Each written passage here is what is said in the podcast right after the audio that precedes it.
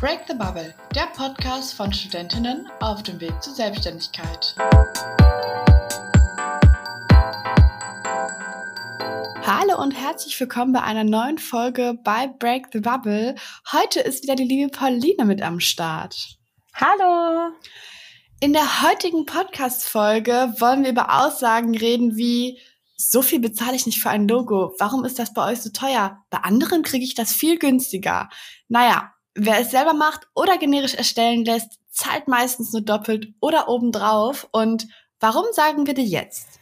Oft ist es leider so, dass Preise gar nicht transparent kommuniziert werden oder auch gar nicht pauschal gesagt werden können, weshalb man überhaupt schon mal grundsätzlich nicht gut Dienstleistungen im Designbereich miteinander vergleichen kann bei so Plattformen wie vielleicht Fiverr, das kennt ihr vielleicht, da kann man das ziemlich gut vergleichen, denn da werden die Preise ziemlich direkt kommuniziert und das Ganze erzeugt halt auch bei Kundinnen ein falsches Bild und genauso entstehen halt solche Aussagen, mit denen wir uns dann auseinandersetzen dürfen. Genau, denn Design ist nicht gleich Design. Grundsätzlich, Fiverr ist dafür bekannt, dass es günstigere Dienstleistungen anbietet, die dann vielleicht nicht so individuell sind. Das ist Ganze ist jetzt natürlich nicht auf nur Fiverr bezogen. Das geht um generelle Dienstleistungen oder generell sehr günstige und vielleicht fragwürdige Angebote. Und aber auch zum Beispiel bei so Vorlagen bei Canva oder so. Da kann man sich ja auch zum Beispiel Logos durch, aus Vorlagen einfach ziehen. Genau. Aber wir halten grundsätzlich fest, dass sie nicht individuell sind, eine unklare Leistungsbeschreibung haben, manchmal sogar zusätzlich versteckte Kosten haben, die ja im Endeffekt keiner haben möchte. Also da ist halt Transparenz ähm, eigentlich das A und O, was leider nicht ähm, alle so sehen und generell, dass sie halt einfach generisch erzeugt werden. Aber was genau bedeutet überhaupt generisch erzeugt?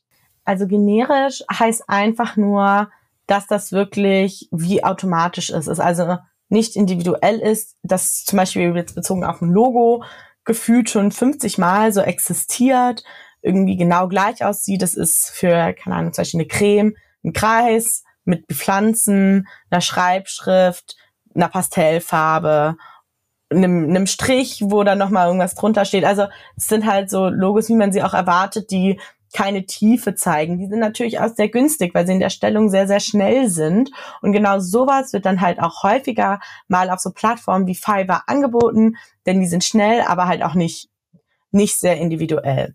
Da ist aber auch wichtig, wenn ihr jetzt ein Unternehmen gründet und ihr generell überlegt, ein Logo machen zu lassen, ähm, müsst ihr euch halt selber fragen, wollt ihr ein generisches Logo, was vielleicht 50 Mal auf der Welt oder in Deutschland sogar schon existiert und gar nicht wirklich individuell an ein Unternehmen ausgerichtet ist und sich auch gar nicht im Endeffekt also dass du dich halt in dem Logo nicht widerspiegeln kannst, also dass dein Unternehmen sich nicht widerspiegeln kann und es ist jetzt nur aufs Logo bezogen, dann gibt es auch noch Webseite, Flyer, Visitenkarten, es gibt so viele, also es gibt im Grunde, ich glaube auf Fiverr gibt es gefühlt alles auch aus verschiedenen Branchen. Also da kann man wirklich sehr, sehr viel machen.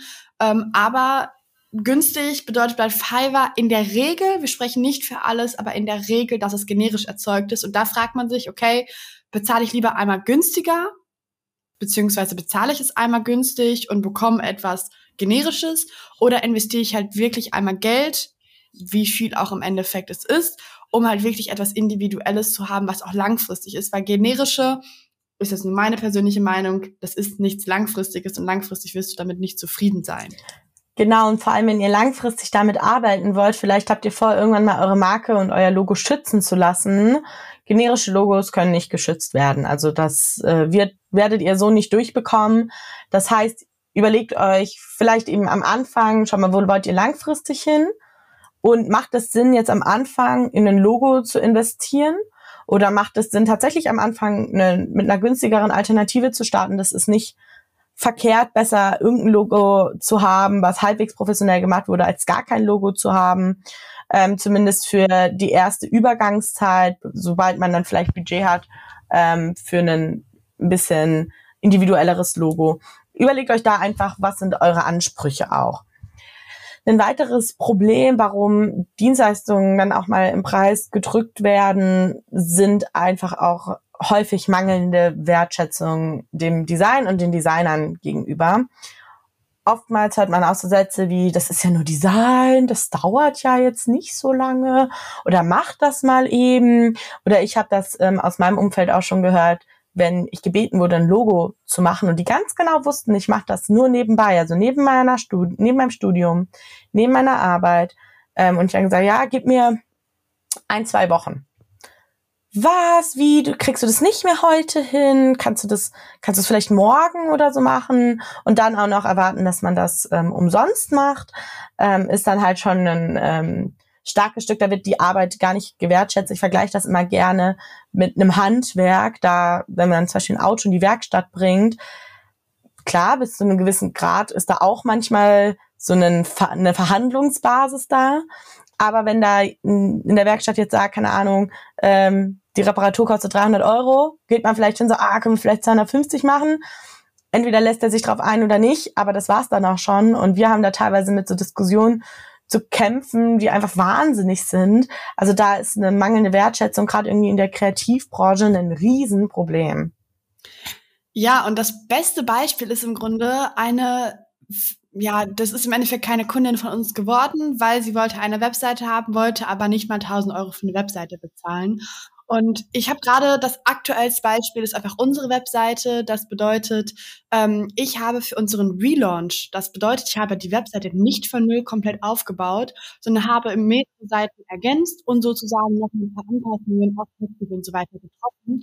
Und alleine dafür habe ich bereits über 20 Stunden gebraucht und Davon spricht keiner. Eine Webseite wollen alle unter 1000 Euro haben oder so wenig wie möglich ausgeben. Wenn man jetzt aber theoretisch drüber nachdenkt, dass wir für unseren Relaunch schon 15 oder 20 Stunden gebraucht haben, rechnet das mit unserem Stundenlohn 20 Stunden mal 50 Euro hoch, dann bist du weit über diese ähm, 1000 Euro. Und das war nur ein Relaunch, wo wirklich wir unsere Inhalte selber geteilt haben oder selber erarbeitet haben.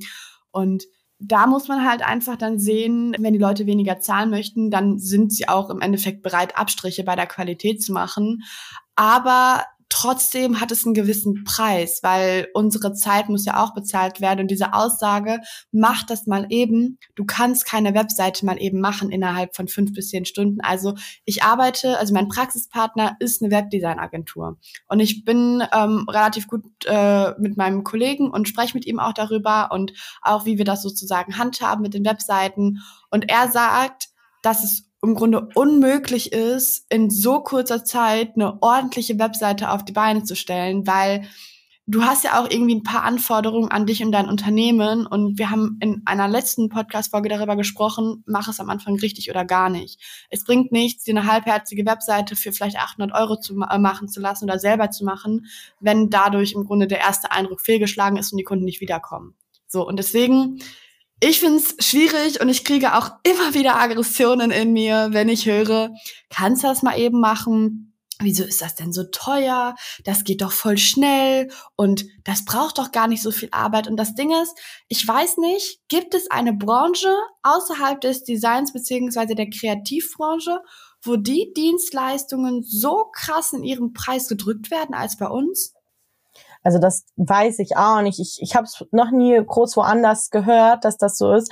Ich weiß, dass Handwerker, gerade auch wenn die selbstständig sind, auch immer wieder mal damit zu kämpfen haben, dass die Leute viel, viel weniger bezahlen wollen. Aber am Ende vom Tag bezahlen sie es, weil wenn du einen Rohrbruch hast und es aus irgendeinem Grund jetzt nicht mal die Versicherung zahlt, sondern du musst das zahlen, ist jetzt mal dahingestellt.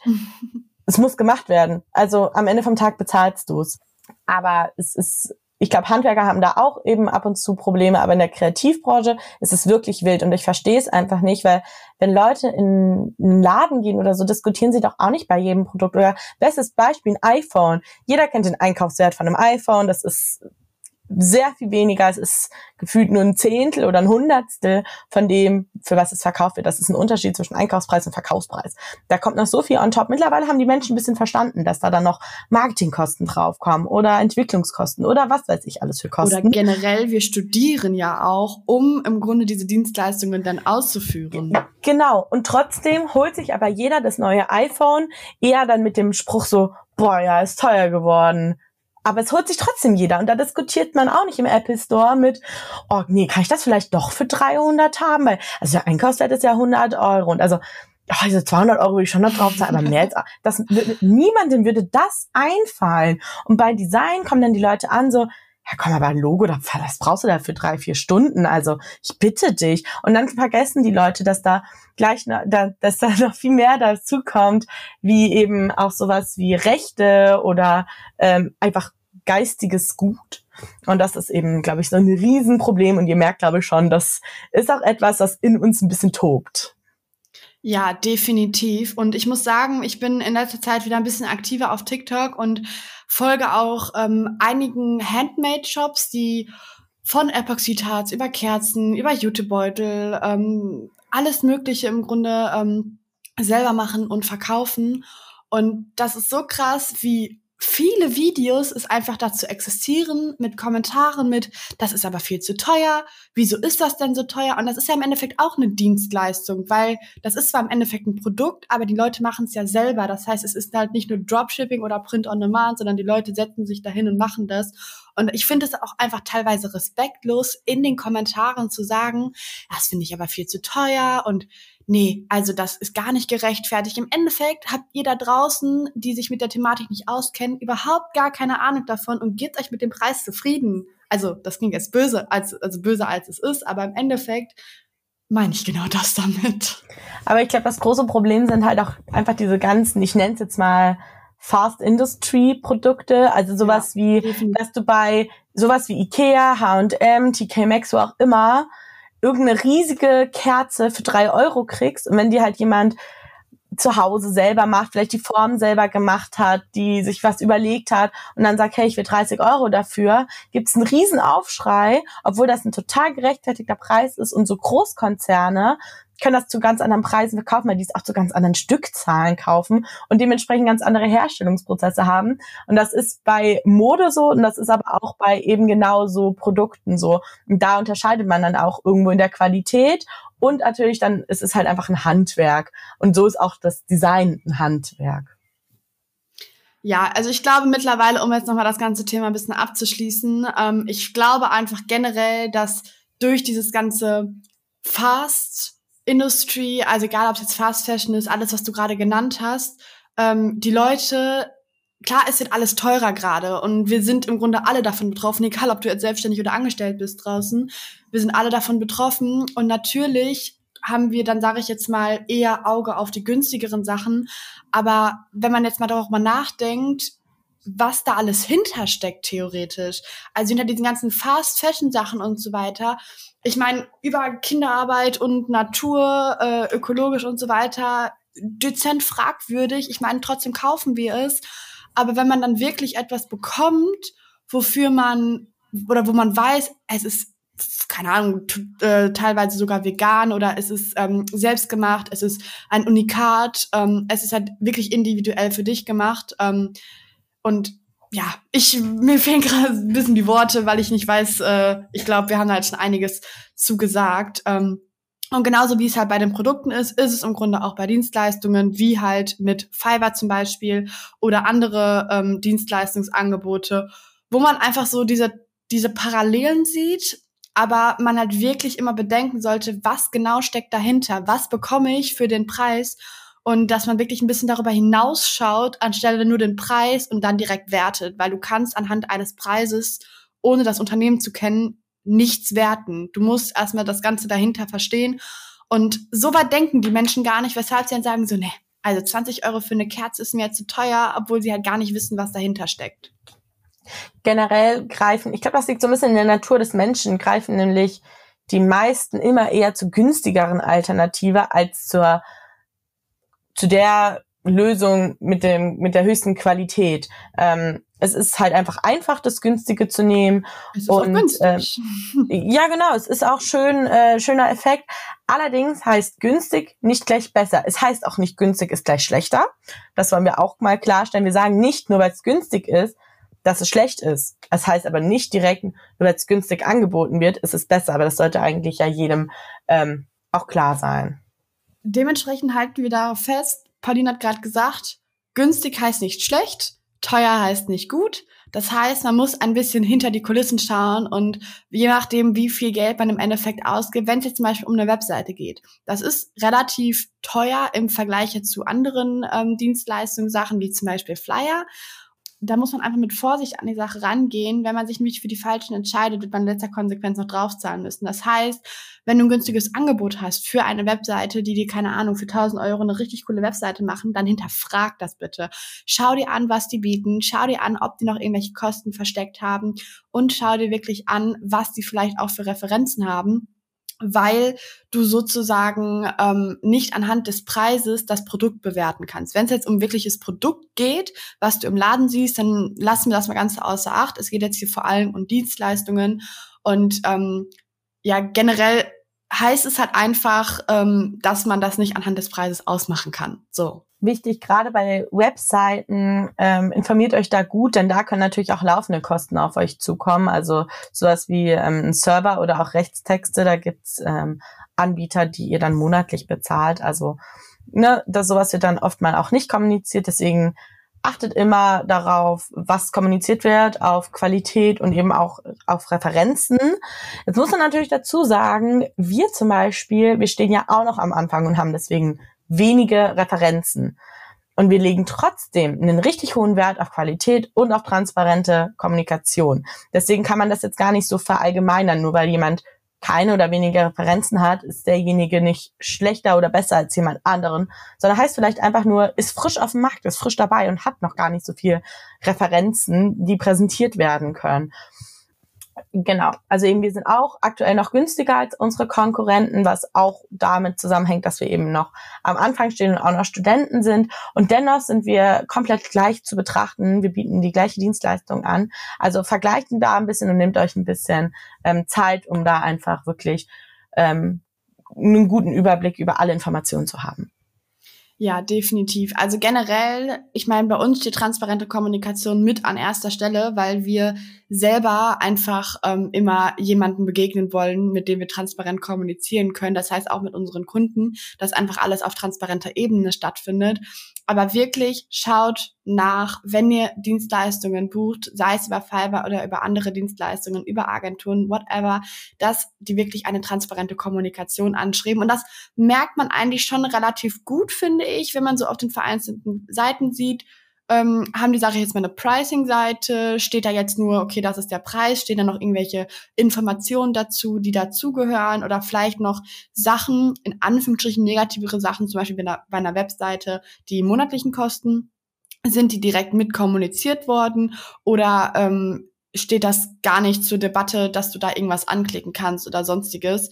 Ähm, ich hoffe, wir konnten euch einen ähm, guten Einblick darüber geben und ich hoffe, ähm, die äh, Folge ist jetzt nicht zu negativ, weil wir wollen das Ganze nicht so negativ darstellen. Ähm, wir wollen einfach nur wirklich aufmerksam machen, weil viele Leute, ähm, ich meine, selbst in meinem Bekanntenkreis kommen sehr viele auf mich zu oder selbst Denise hatte letztens das Beispiel, Freunde, Familie und Co. wollen von ihr irgendwelche Karten haben und Logos und Designs und ich finde es halt einfach immer schade und es ist auch einfach mühselig auf Dauer. Also ähm, ich meine, wir konnten euch jetzt ein paar Tipps geben, wie ihr dem Ganzen umgehen konntet, damit ihr halt, sage ich jetzt mal, nicht unbedingt auf die Schnauze fallt, sage ich jetzt mal. Es kann auch gut gehen. Ihr könnt auch mit einem generischen Logo zufrieden sein.